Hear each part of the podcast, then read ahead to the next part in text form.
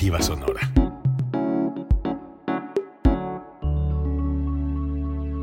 Código Libre.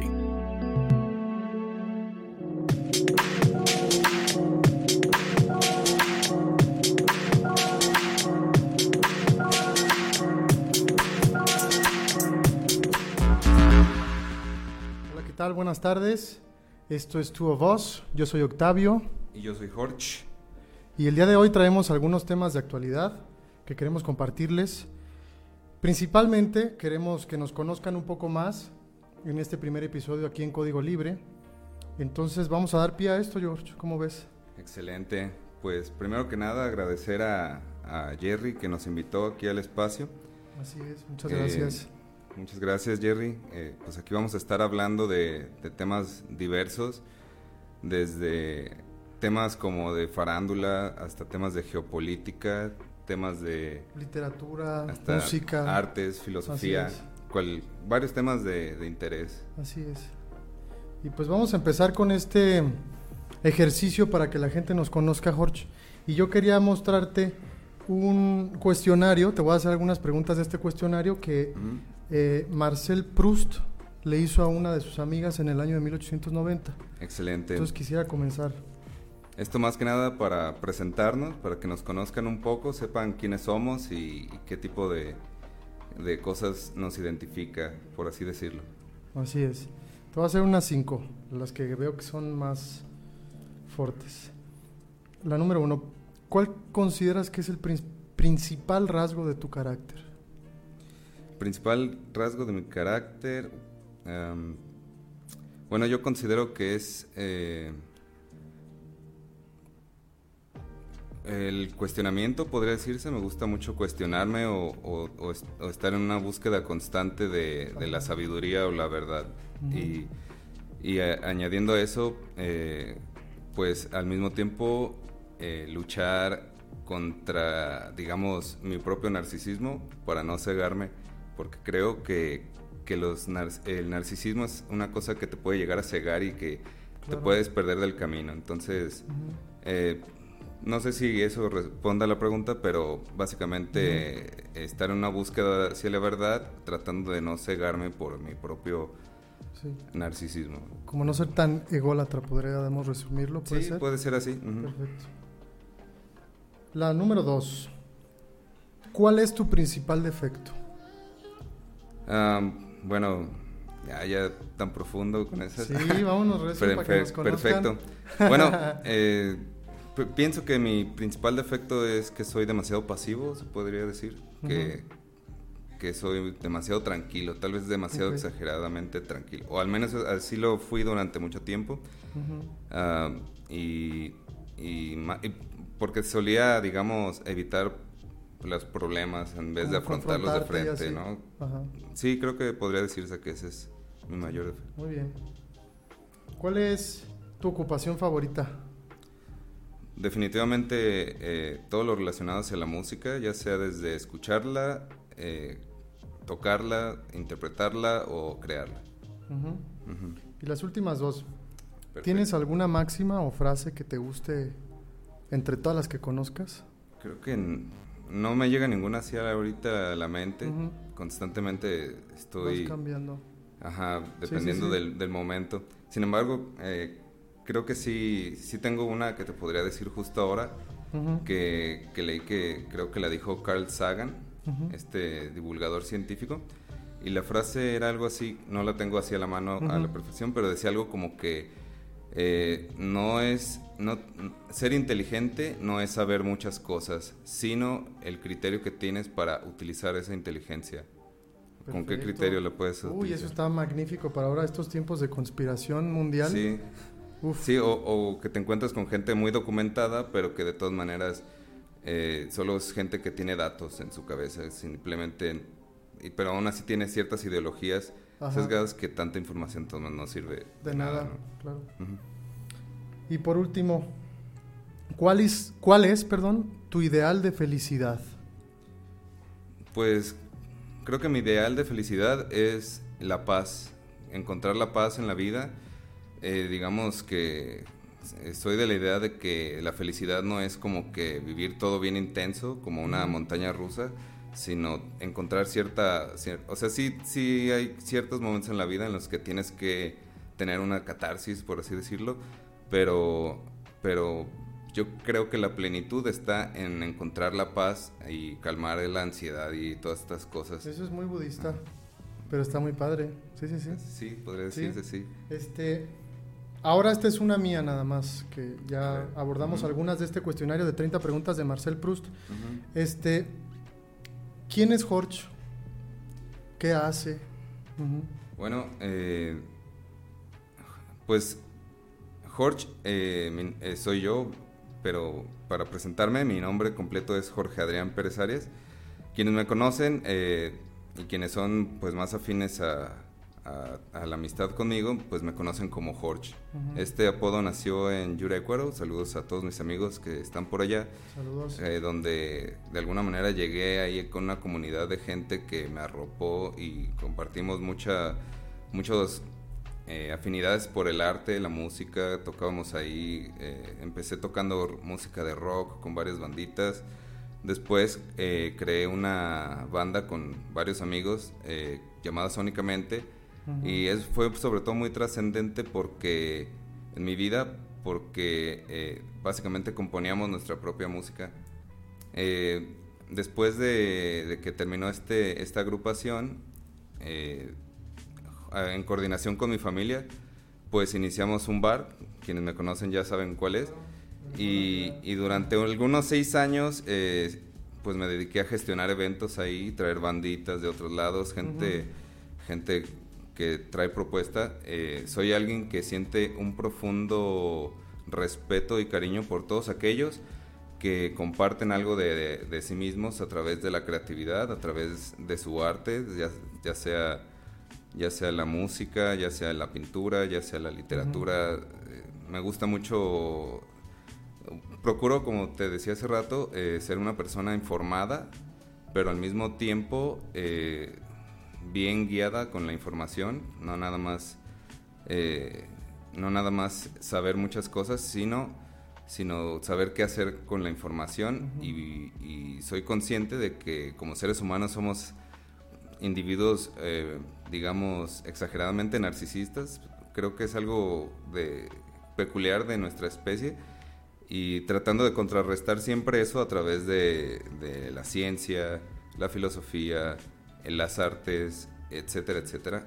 Y, y, como te decía hace rato, pues yo siento una profunda admiración, respeto y cariño por todos aquellos individuos que han compartido algo de sí mismo a través de la historia, tanto los que ya pasaron como los que ahora hacen cosas y los que siguen proponiendo cosas. Claro, perfecto. Jorge, ¿algo que quieras agregar? Pues, no, hasta ahora todo bien. Eh, muy bien, muy bien. Eh, pues si quisiera eh, presentarme con la gente, que bueno, ya saben quién soy y, y, esperemos que les guste este, este podcast donde estaremos hablando de muchos, muchos temas muy variados, de todo tipo de de opiniones y, vamos a estar compartiendo pues nuestra postura hacia determinadas situaciones. Así es. Y también abriendo un poco el debate, ¿verdad? Así es. Sin, embargo, sí, todo con mucho respeto, todo con, con, una postura ante todo neutral, sin, sin evitando el fomento de, del odio. Son tiempos muy, muy intensos, muy polarizados. Entonces, todo con respeto, todo con, con argumentos y todo con compartiendo pues aquí parte de nuestro de nuestro ser. Perfecto, Jorge. Muy bien. Genial. Muchas gracias. Muchas gracias. Ahora, bueno, eh, yo las preguntas que traigo preparadas eh, para ti es la primera eh, con la que quería empezar es ¿con qué valores te identificas? Uy, ya empezamos tan profundo. Mira, me gusta la honestidad. Creo que ese es uno de los valores que más eh, tengo presente, sobre todo en las personas que me rodean, la honestidad. También me gusta mucho, si lo podemos decir como un valor, el amor.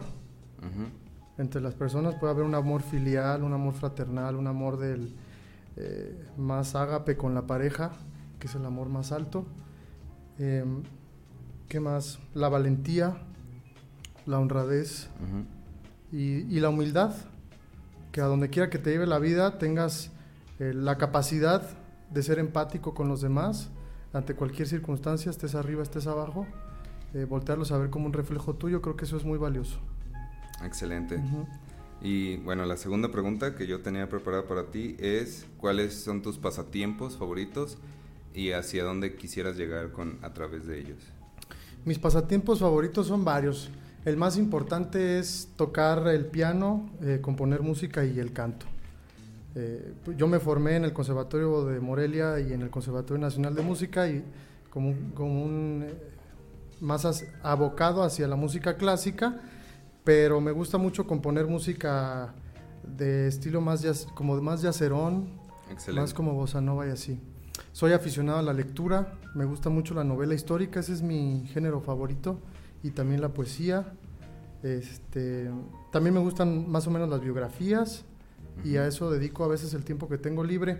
También me gusta mucho escuchar música, me gusta muchísimo escuchar música. Y escribir es algo que estoy desarrollando por el momento y que quisiera poder eh, tener más a... Más, no, no afín, sino más desarrollado, más sustentado como debe ser. ¿Y a dónde quiero llegar con esto? Eh, me encantaría que la gente escuchara lo que hace uno, porque tú que también eres músico, creo que lo más importante es que tengas del otro lado a alguien que escuche tu música. Sobre todo que también haya honestidad en la crítica, son bienvenidas, que digan ah, no sirve, no me gusta, lo que sea, me encanta. No hay ningún problema. El chiste es que alguien la escuche y la valore o la deseche. Creo que eso es lo, lo que más deseo por el momento, que se sepa lo que hago y que eh, se critique también lo que hago. Excelente. Y bueno, por último, eh, ¿quién es Octavio Ramírez? Bueno, pues yo, es una pregunta sumamente difícil. Pero voy a describirme en base a las actividades que hago. Exacto. Porque es difícil decir quién es uno, ¿no? Es una pregunta muy profunda. Entonces, yo soy, mi nombre completo es Octavio Ramírez Mercado, para quien no me conoce. Soy originado aquí de La Piedad. Eh, soy de una familia de boticarios desde 1876 que se dedican a hacer eh, medicina personalizada y fórmulas magistrales.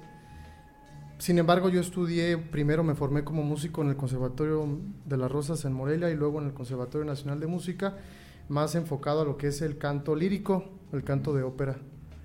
Posteriormente estudié la carrera de Derecho y estoy ahorita en la maestría en Derecho también. Eh, en esas estamos todavía estudiando. Y lo que más me gusta son esas dos cosas, hacer música, escuchar música y la defensa de aquellos que lo necesiten, sobre todo en cuestión de derechos humanos y, y del desfavorecido en general, ¿no? De aquel que a lo mejor no tiene eh, cómo alcanzar la justicia porque no tiene los medios. Eso me encantaría. Excelente. Eso habla muy bien de ti y también de cómo tu conocimiento, ¿no? Porque tienes conocimiento de leyes de... Gracias. y por el momento, pues colaboro con varios de amigos músicos a quienes y artistas a quienes les mando un fraterno abrazo y un saludo muy grande, tanto en el Observatorio Cultural como en Artem, también ahí ando colaborando con ellos en algunas cosas. Les mando muchos abrazos, muchos saludos. Un abrazo a todos los músicos de todas las, las ciudades cercanas. Así es. Pues como ves si empezamos ya en materia. Bueno, pues vámonos directo a lo calientito, ¿no? Sí, así es a lo, a lo político. Así es. Temas candentes.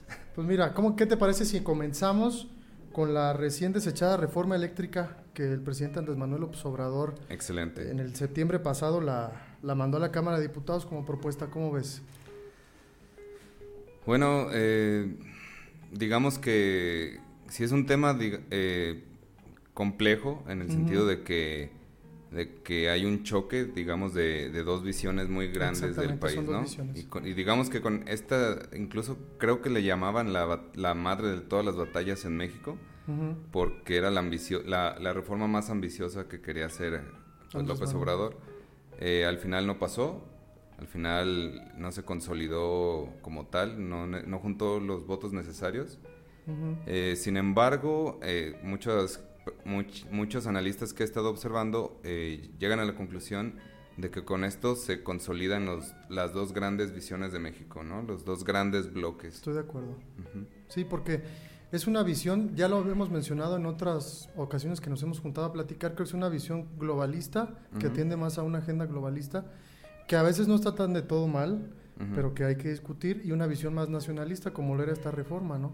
Para quienes no sepan y nos estén viendo, esta reforma buscaba eso, reformar, valga el pleonasmo, el artículo 25, 27 y 28 de la Constitución Política de los Estados Unidos Mexicanos y generar un régimen transitorio en base a estos artículos.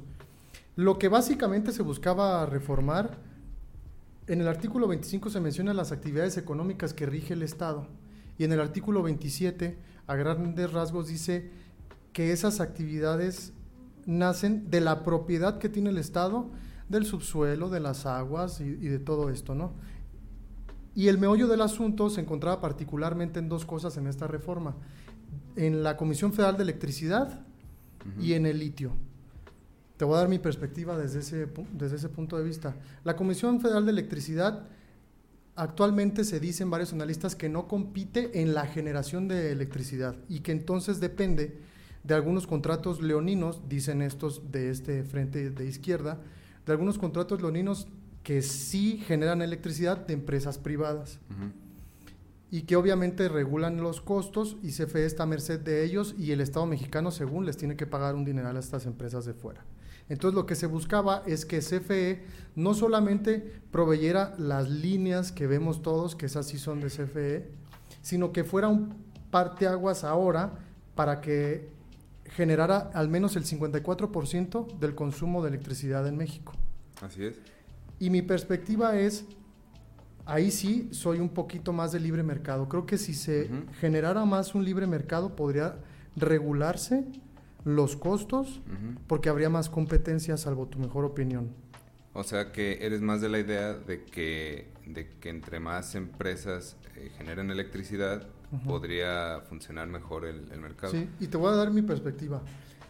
El Estado mexicano no está en condiciones monetarias de dar tanto dinero para empresas eh, propias, vamos a decirlo así, para que las personas nos entiendan. ¿Qué pasó, por ejemplo? Te voy a dar un ejemplo bien candente. Cuando se encontró el yacimiento de Canterel, para quienes no sepan, es uno de los yacimientos más grandes de México de petróleo. Se pensaba en ese tiempo que íbamos a ser una potencia mundial porque el petróleo, pues a lo largo de los años, pues ha sido el oro negro. Sí. Pero pasó algo curioso a nivel internacional que el precio cayó. Y México quedó endeudado por querer explotar ese yacimiento y el precio no, no subió lo suficiente y nos quedamos con una deuda grandísima. Y entonces no fuimos ni la potencia ni la transnacional en Pemex eh, más fregona del oro, ¿no? Negro.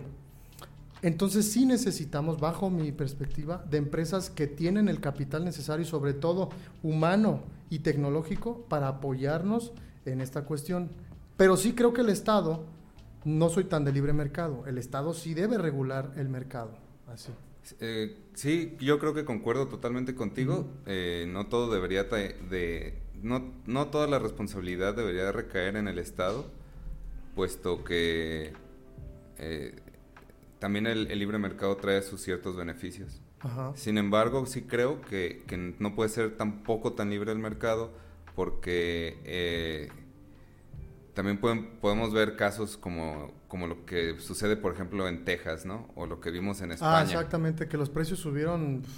Sí, eh, durísimo. Yo pienso que la gran diferencia eh, de, en cuanto a lo que son empresas, a lo que es el, el gobierno o el ente gubernamental como tal, es que las empresas, pues, ¿cuál es su prioridad? El dinero. ¿Y cuáles, cuáles son las prioridades de un gobierno como tal? Pues de alguna manera es, es, es gobernar para los ciudadanos, se podría decir. ¿Por qué digo esto? Bueno, yo al menos eh, leía de algunos casos de, por ejemplo, que en Texas eh, hay personas que en, el, en tiempos de invierno fuerte no alcanzan a pagar su luz. Su calefacción. Y, los encuentran congelados, muertos en sus casas. O sea, tampoco puedes irte a ese extremo de, de, irte por 100% el... El libre mercado. El, ajá, porque una empresa siempre va a anteponer el dinero por, por, encima de todo. por cualquier otra cosa. Entonces, eh, yo digo que sí hay que traer los beneficios de los libres mercados, pero sí, a mi forma de ver, sí debe haber regulaciones. Una regulación, Tiene que haber una que regulación claro, de que equilibre la balanza. Es- ahí estoy totalmente de acuerdo contigo. Sí. Porque sí hay algunos países donde se ve que, que pues se disparan, se dispara, digamos, Los precios. los precios de Ajá. la luz o de, o de varias cosas. Y la gente, pues, ¿cómo le hace? O sea, Exacto. O come o prende la calefacción, ¿no? El, el segundo punto y que es el, el que generó más polémica, porque era fortalecer a CFE en base a la generación eléctrica, pero el segundo punto que creo que es importante es el litio. ajá. Ajá, entonces, mira, se quería reformar el artículo 27 básicamente porque ya está el litio, ya es propiedad de la nación, ¿estás de acuerdo? Todo lo que está en el subsuelo es propiedad de la nación.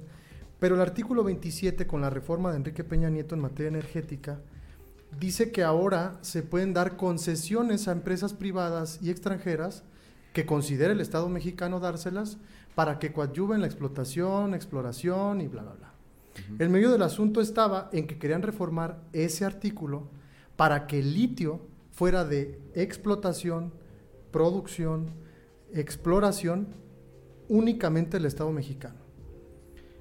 El problema es que yo no veo al Estado mexicano con una solidez económica como para estar haciendo otra empresa en materia energética O también se dice que no cuenta con la tecnología y, para exacto, la porque no contamos. ¿no? Entonces sí necesitamos de empresas privadas y de capital humano reconocido que ayude a explotar esto.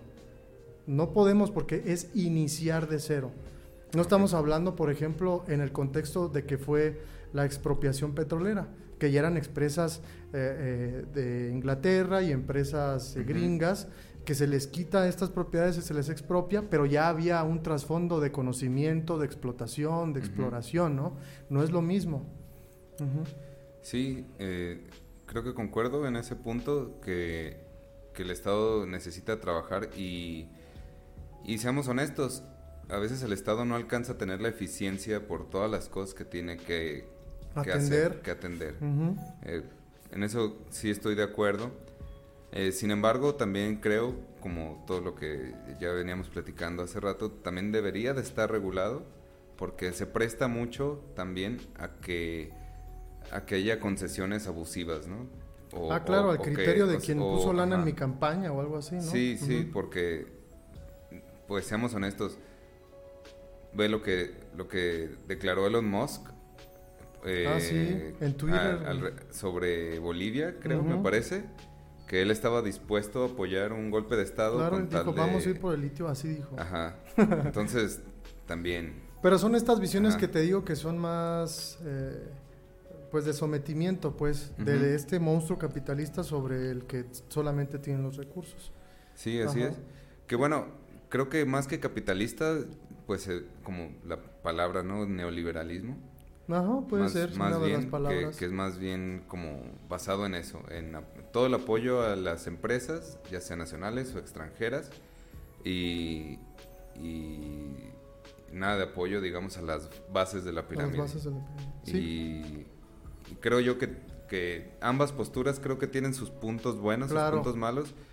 Eh, creo que la, la cosa aquí es que se debería dialogar o llegar a acuerdos en los que sí puedas eh, traer empresas extranjeras, pero jugando las reglas. claro, de ese marco jurídico que beneficie un poco al Estado mexicano, ¿no? Eh, Sí, estoy de acuerdo. Este, en base a eso creo que hay que tocar rapidísimo el punto político de esta reforma. Salvo tu mejor opinión, yo sí creo que perdiendo en el Congreso, políticamente, el movimiento del presidente se obtuvo una fuerza política sin precedentes. Creo que el presidente sabía que si perdía, ganaba políticamente. ¿Por qué? Porque los están poniendo como los malos de la película, que yo no estoy de acuerdo porque no todos son traiciones a la patria. Se dice, es que recibieron dinero de las empresas.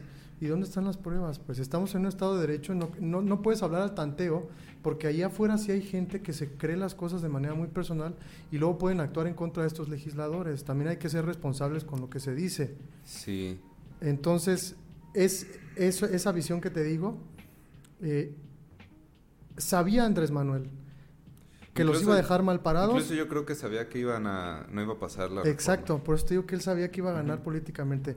Los deja mal parados a la oposición como los enemigos de México porque él muy bien sabe a quién les habla. Y además, la, la hubieran pasado, estuviéramos hablando en este momento de que ya hubo acuerdos, que ya se hizo el primor, que el PAN ya se dio, que el PRD ya esto, ya estuviéramos hablando de otro escenario en el que también esa oposición se hubiera visto minimizada. ¿Tú qué piensas?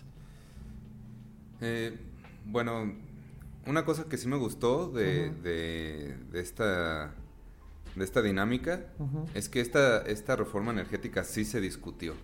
Eso sí, quiero, eso sí quiero traerlo a, tema. Muy fuerte. Porque cuando se hizo la reforma energética de Peña Nieto, eh, yo no recuerdo que, ni siquiera la gente se enterara hasta que ya pasó y, y ya se había hecho la votación y todo creo que está bien porque la gente está más informada y, más interesada. y también otra, otro dato que traigo al tema es que creo que fue la más televisada o la más seguida. La más seguida, tuvo muchísima, fue el domingo me parece. Sí, el domingo. Y, había mucha gente que estaba al pendiente, entonces eso te habla de que la gente ya está más involucrada. Y creo que eso es bueno para cualquier democracia, en, el sentido de que la gente esté más informada. Estoy totalmente de acuerdo. Eh, y pues sí, eh, creo que tampoco es para linchar a tampoco es para que linchemos a, los, al bloque de oposición digamos. Eh, pero bueno también creo que esto debería traer a la mesa un cambio de, actitud tanto de la postura en el gobierno o en el poder como de la postura en la oposición porque también la oposición también es un poco agresiva cuando se trata de, de denostar, de... Sí, ellos también son crueles, ¿eh? Ajá. Yo he visto muchos comentarios eh, y, tengo que decirlo aquí, eh, se nota mucho clasismo. Sí. Se nota todavía... Yo pienso que, que no agarran la onda de que, de que pues, si la gente está enojada, lo mejor es ver cómo dialogar con, con el electorado, por así decirlo. Claro. No, porque no... yo, por ejemplo, vi unos comentarios ahí muy, por ejemplo este vi uno que decía, si se apoyan a AMLO es seguro no pagas la luz y tienes tu diablito en tu casa, cosas así, ¿no? No, eso sí es muy clasista. Eh, que tú dices, o sea, a veces he visto comentarios que van muy bien, va muy bien la dinámica de un comentario, bien argumentado y eso, y acaba con un remate clasista y dices, no, ya, no ya, para mí ya, lo que ya para mí ya se invalidó ese comentario. Entonces, eh, ya lo hemos hablado en nuestro podcast en Spotify, eh, cuando empezamos este proyecto, que tenemos poquitos episodios. Así es. Y siempre hemos, eh, nos hemos guiado por el tema de la, de, el diálogo antes que la violencia. Totalmente. Eh, antes de... Antes que los adjetivos, Ajá, exactamente. sin embargo, bueno, también es, es parte del proceso de, que, tenemos que en, en, algún punto tenemos que llegar a un diálogo en vez de, de todas las agresiones que puedan venir de un lado o del otro. Porque es lo que hace que es lo que va a hacer que las cosas sucedan mejor o que, o que trabaje tanto bien el gobierno como la parte empresarial o, las o las o digamos todas las partes de la pirámide estén unidas porque yo sí pienso que, México es un país en el que toda la gente tiene una mentalidad de, de echada para adelante, ¿no? sí, somos de los países más trabajadores. Entonces, yo pienso que cuando toda la gente trabaja en conjunto, eh, todo lo que es la fuerza mexicana, las cosas mejoran evidentemente. Simplemente para traer un, un ejemplo muy interesante, California, que es un, un estado de Estados Unidos, eh, California, creo que en, eh, en cuestión de PIB, creo que sería la, la, quinta potencia del mundo, nada más California. Y estás hablando de que en su mayoría son latinos y de esos latinos la mayoría son mexicanos y son la mano de obra que echa a andar allá. También, claro, súmale que hay mucha mucha inteligencia, mucha investigación, mucho muchas empresas de, de, tecnología, así es. Pero sí, sí, lo traigo a, ejemplo para, para reforzar la postura de que los mexicanos podríamos ser un país que puede llegar muy lejos trabajando en conjunto y superando estas diferencias. Estoy de acuerdo. Por eso creo que debemos llegar a un acuerdo como tú lo mencionas, que tenemos que abrir el diálogo sin clasismo, sin adjetivos malos, ni siendo, no haciendo falacias a dominen, pues. Como si yo te digo, ¿sabes qué? Estás bien panzón. Oye, ¿eso qué tiene que ver con lo que te acabo de decir? Atacar a la persona sin atacar a la idea, ¿no? Sí, Entonces, eh, ¿cómo ves tú? También, algo que vamos a estar aquí, eh, una de nuestras posturas es ataca a la ideología, no ataques a, las, a la persona. Exactamente, ¿no? es a la persona. es lo que piensa esa persona. Exactamente, no, no porque una persona, cualquiera que conozcamos, tenga una postura política, vas a decir, ah, ese, eres tal cosa, o eres un ignorante, o eres X cosa. No, no, pues mejor trae los argumentos aquí a la, a la, mesa, a la discusión, en los que me pueda convencer yo o te puedas convencer tú y juntos podamos llegar a esa verdad. No es también esto no es como una pelea de box cuando se trata de asuntos políticos. Claro que estemos en dos bandos y apoyemos a uno y a ver quién no queda al otro. Ajá, Sí, exactamente. Yo creo que esto es más un tema de, de pues vamos a trabajar en conjunto, vamos a, superar nuestras diferencias y a movernos para adelante y así. Claro, sí, sí, sí. Pues como ves si pasamos a otro tema, la conclusión es que debemos abrir el debate, llegar a acuerdos y jalar todos. Exactamente. Así es. Eh, ya para cerrar yo también con esto de, de política, bueno, eh, en todo el mundo se ve cómo se está revolucionando todo este asunto de las energías. Y, México pues claramente no es la excepción.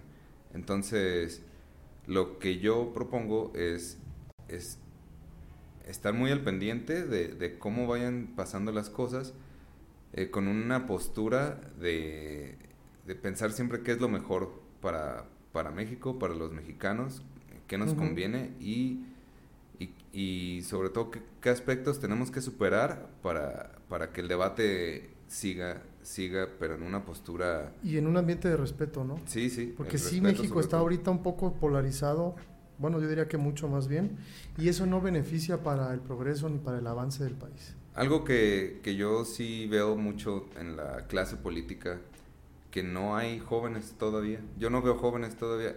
Yo pienso que sí, sí se alcanzó un nivel democrático muy elevado con todo este La transición, toda esta transición que hemos estado viviendo. Sin embargo, yo todavía aún no veo una clase política de jóvenes con, con ideas más frescas o con nuevos conocimientos o profesionistas.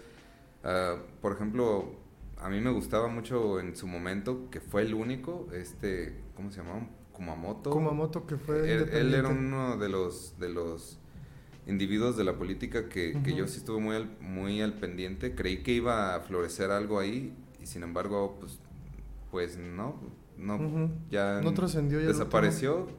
Y, y, algunas de sus posturas a mí me parecían bien, buenas, nuevas visiones.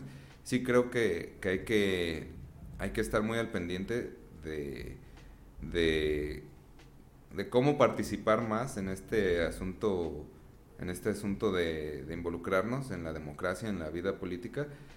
Eh, pero sí, sí espero que, que toda esta participación que se ve ahora de la ciudadanía, que antes no se veía, honestamente. Que sí se vea reflejado en los partidos. Que en algún momento se empiece a ver reflejado una, una renovación de ideas. Exactamente. Yo sí, eso yo también estoy de acuerdo. De, que por ahí va la cosa. Yo también estoy de acuerdo. Por ahí tiene que ir el camino. Y sobre todo los jóvenes se tienen que interesar porque es el futuro de todos, ¿no?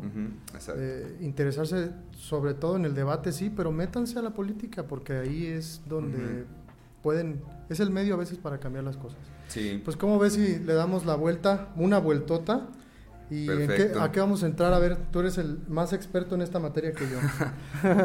bueno, eh, pues vamos a estar hablando de un tema que seguramente ya todos han estado escuchando, que es eh, el tema del, pues del caso de, de, demanda por difamación que hizo Johnny Depp contra Amber Heard. Ajá que está siendo muy sonado y que está trayendo unas cosas que te quedas de wow. A mí me eh, sorprende mucho ahorita que sigas hablando. Ajá.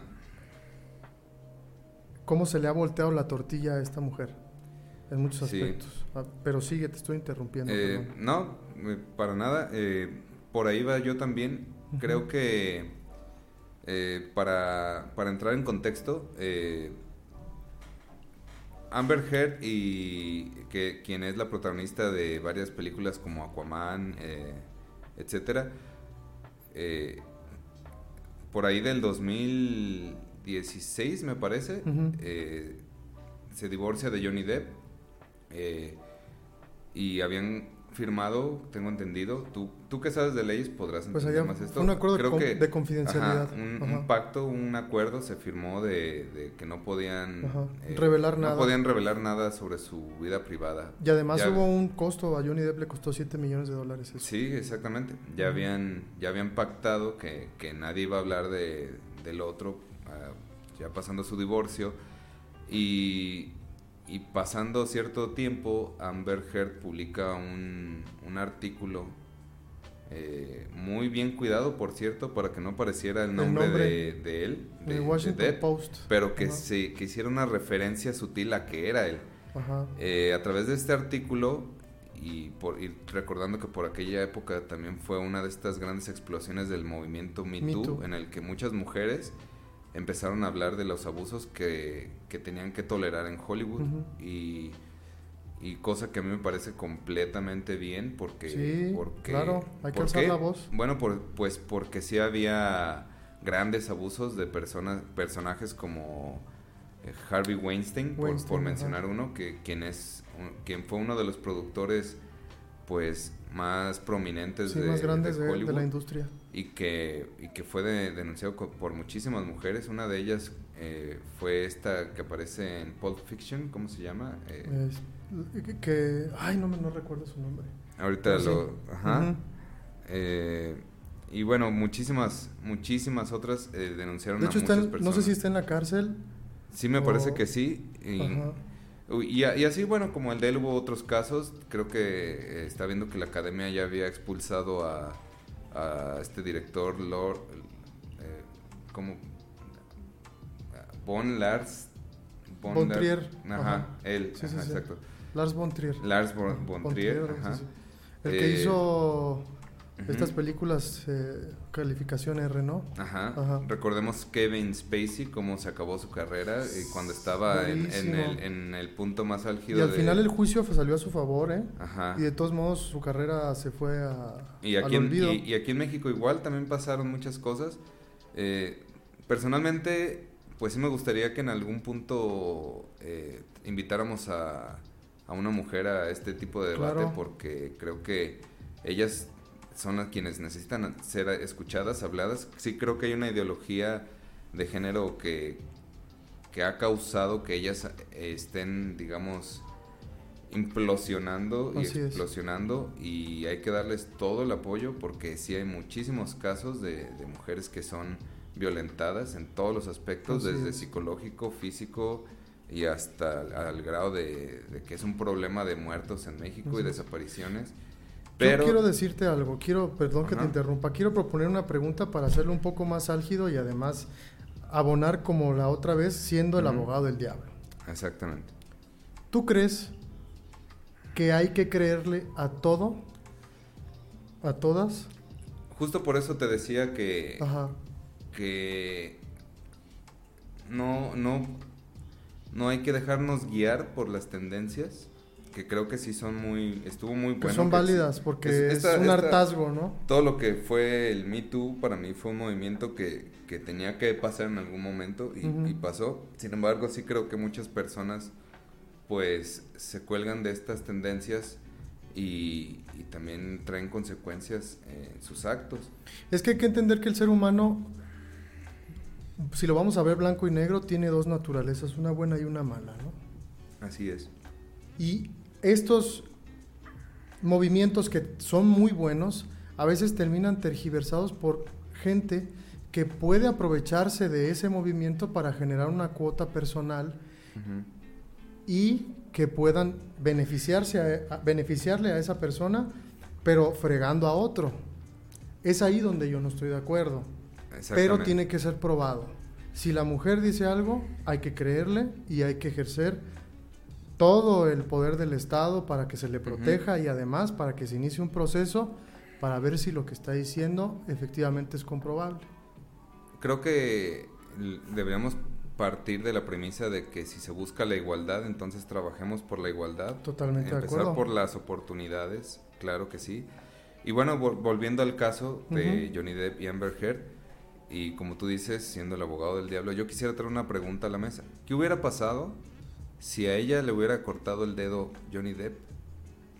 Porque ya ves que, bueno, ah, sí, perdió bueno, un- yo pienso que una, una de las revelaciones más fuertes que ha habido en este en Caso. este caso, porque ha habido varias, o sea, yo pienso que a ella no le, no le está saliendo la jugada por el simple hecho de que, de que él no estaba dispuesto a exponer nada de ella, pero el juicio lo ha ido orienta, orillando a Johnny Depp a que en nombre de defenderse muestre todas las cosas que ella hacía en la relación. Entonces, pues la más grave que yo vi fue que, que ella le aventó una botella y, y le rebanó la punta del dedo. y perdió la punta del dedo según. Se, Ajá. ajá, perdió la punta del dedo, la encontró un médico, le injertaron piel y le hicieron una reconstrucción y, y le preguntan que pues por qué no había di- dicho que ella fue y él obviamente dijo pues porque yo no la quería meter en problemas y era mi pareja. Claro. Entonces, yo pienso que, que la verdad se está revelando y no le está beneficiando, Beneficiando. para nada a ella porque, pues de alguna manera, aun- así convencieran al juez de que Johnny Depp es culpable, creo que los, los, las evidencias que se están mostrando a la que más le van a perjudicar en su carrera es a, es a Amber. Sí, Pues mira, por este artículo del Washington Post que bien mencionas que se dio de Amber Heard, lo más lamentable fue que se toman acciones sin que haya un proceso judicial de por medio. Te lo digo yo, porque es lamentable que alguien pierda su fuente de trabajo por dichos que no han sido comprobados. Aunque sí considero que debe haber una empatía moral y ética con esta chava, sí debemos también de ser cuidadosos a la hora de afectar personalmente a la persona, ¿no? Perdió el personaje más icónico del, último tiempo que había interpretado en la película de Piratas del Caribe. Ujú. Entonces se toman Sí, medidas que a veces son muy extremas para afectar a la persona como en la misma medida que hiciste el mal. Pero ¿cómo sabes que realmente lo hiciste? Esa es la pregunta que yo quiero traer a la mesa. Lo más impresionante que, que, ve, que vi, que una de las cosas de las pruebas, es que va a testificar uno de los que contrató Amber Heard para eh, ver si Johnny Depp efectivamente era como un abusador, a ver qué le encontraban, un investigador privado, pues dijo yo ahora, como conozco a este personaje, yo quiero eh, en contra de ella testificar en el juicio y va a testificar a favor de, de Johnny Depp. Incluso varias personas que vi, por ejemplo, una testigo que trabajaba para ella y, y al final a- apoyó completamente a Johnny Depp. Sí. Entonces sí creo que no le está saliendo muy bien este juicio. Sin embargo, eh, eh, hay que hay que recordar que, que el primer juicio lo perdió Johnny Depp en Inglaterra, en Reino. Unido. Pero no era contra Amber Heard directamente. Johnny Depp primero se fue y demandó al, al- periódico o, o este medio informativo Das- que se llama The sí, no, Sun The Sun, The Sun, sí, así es. que es una especie como de TV Notas o algo así de por allá. Es una revista como muy amarillista Sí, muy porque amarillista. no es el primero que, que... De hecho, estaba leyendo un poco sobre el- la historia de este, de este medio informativo que, que despegó un- en gran parte por exponer mucho de la vida privada de Lady Di, que se puede decir que es la primera persona que... víctima del- eh, de ese medio, por así víctima de- del nacimiento de los paparazzis Mm. gracias a la tecnología de la, del- de la fotografía en su momento. O sea, la primera persona que, Que fue acosada eso. por fotógrafos en, en la historia fue Lady Así. Diana. Y, y mucho de lo que se habló de su vida fue a través de este medio que se llama The. Sun. Perfecto. Entonces Johnny Depp pierde en, en Inglaterra y, gra- y gracias a esa pérdida pierde eh, también su participación en la película Animales Fantásticos. Y, y ahí es donde se puede decir que su carrera se va al, al fondo. a fondo. Pues vamos a ver en qué termina. Al parecer en este inicio de, de estas sesiones que se han dado, parece ser que no le favorecen mucho, como bien mencionas, las pruebas a esta señorita. Vamos a ver en qué termina porque también habrá que escuchar lo que tiene que decir ella y las pruebas que va a presentar su Sí, defensa. También, también se viene la parte donde ella va a testificar. Y, y bueno, pero sí yo quería traer esta, ya para concluir, yo sí quería traer esta, esta pregunta aquí a la mesa. Eh, yo pienso que si, que si ella hubiera perdido o hubiera mostrado una herida del carácter como lo, la cortadura de dedo que tiene Johnny Depp, yo pienso que ni siquiera estaríamos en un juicio parejos. O sea, yo pienso que en ese sentido sí llevaría todas las de perder él. Y también eso me gustaría reflexionar en el sentido de que, bueno, hasta qué grado hay igualdad y hasta qué grado, ¿no? En el sentido de la justicia y en el sentido de, de, que, bueno, no nada más existe la violencia física, eh, me gusta mucho resaltar ese tema porque creo que también la violencia psicológica puede llegar a ser muy fuerte. Sí, claro. Muy fuerte. Estoy totalmente de acuerdo contigo. sí, es bueno que traigas esa pregunta a la mesa y pues a ver el auditorio qué piensa de lo que, lo que estamos diciendo. Sí, y, y, al final de todo esto, eh, pues también creo que, que si ella lo que hizo fue una mentira, está muy mal porque también le quita credibilidad, credibilidad a, a todas estas luchas a, favor de, los más desprotegidos, en este caso las mujeres. Y también es entendible la postura que ellas han tomado, eh, la verdad. Porque no, no, es de ahorita, son años de padecer eh, un machismo muy fuerte. Es entendible totalmente. ¿Cómo ves, Jorge? Si yo quería hacer una, un tema de recomendación, ¿no? Ah, ya terminando este, este, tema, nos quedan pocos minutos y quisiera abrir ahora el micrófono porque quiero hacerles algunas recomendaciones. Vamos a abrir esta sección también en este programa para hacerles recomendaciones de carácter literario, musical, de cualquier arte, ¿no? Y quiero hacerles tres recomendaciones. La primera es en el tema literario, me gustaría mostrarles aquí dos libros que son de mis favoritos. La Catedral del Mar, este es un librazo, es de mis favoritos es sobre la Barcelona del siglo XIV, está en los 1300, una Barcelona medieval. La historia se centra básicamente en la construcción de una catedral y te va ilustrando todo el pormenor político, social, en base a, algunos personajes, Arnau Estañol, que es el primero, y luego Bernat Estañol. Una historia de amor, de violencia, de guerra, de esfuerzo y dedicación que les recomiendo amplísimamente. Y la otra recomendación que tengo es El Médico, un libro de Noah Gordon. Eh, se centra también en el medievo, me parece. Está en la Inglaterra. Es la historia de cómo este chavo llega a ser médico y se va a estudiar a Medio Oriente eh, con uno de los maestros más connotados de la medicina de aquel tiempo. Y de, te muestra un carácter desde la visión de las religiones muy bueno. Y el otro que les quiero recomendar es un disco de Elina Garancha de música sacra, que les recomiendo muchísimo, me parece que se llama Santo. Lo pueden encontrar en las plataformas. ¿Y tú, Jorge? Bueno, yo sí quería, eh, no traigo como que eh, una obra en particular, pero ya que estamos tocando el tema de, del feminismo, hay una feminista que yo admiro mucho, que se las recomiendo ampliamente, cualquier libro o artículo que lean. Ella fue una mujer que, que fue contratada, creo, por The New York Times, o uno de estos, o el Washington Post, no me acuerdo cuál de los dos, pero que ella eh, escribe artículos a, nombre como de si fuera un hombre, ¿no? Oh, ya, Para, en su momento. Claro, y, claro. Y se me hace una de las feministas más importantes de nuestros tiempos, de los, del siglo XX, por así decirlo. Y, pues sí, ella, Virginia Woolf, se la recomiendo ampliamente, léanla. Creo que tanto hombres como mujeres tenemos que ver lo que ella tenía que decir. Tiene unas cosas que te quedas de... Sí te llegan. Ajá. Y, y bueno, eh, yo sí, aprovechando, quiero recomendar que acaba de llegar la sexta temporada de una serie que me encanta que se llama Better Call Saul. Better Call Saul, sí. Que, Buenísima. Que ya va por la sexta y última temporada. Perfecto. Muy buena eh, recomendación a, ti que te gusta lo del tema de leyes y esto es eh, desde Breaking Bad es mi serie favorita. Muy buen personaje, muy bien logrado por este actor, ¿eh? Entonces, pues yo sí llegando la voy a, la voy a buscar. Perfecto. Y, y, pues así vamos a estarles recomendando muchos temas de, todo tipo, películas, eh, música, discos, etcétera. Y pues agradecer aquí que, que nos estén observando. Y pues un abrazo. Ese estuvo vos. Nos seguimos viendo el próximo jueves a las 7 de la noche. Gracias, que estén muy bien.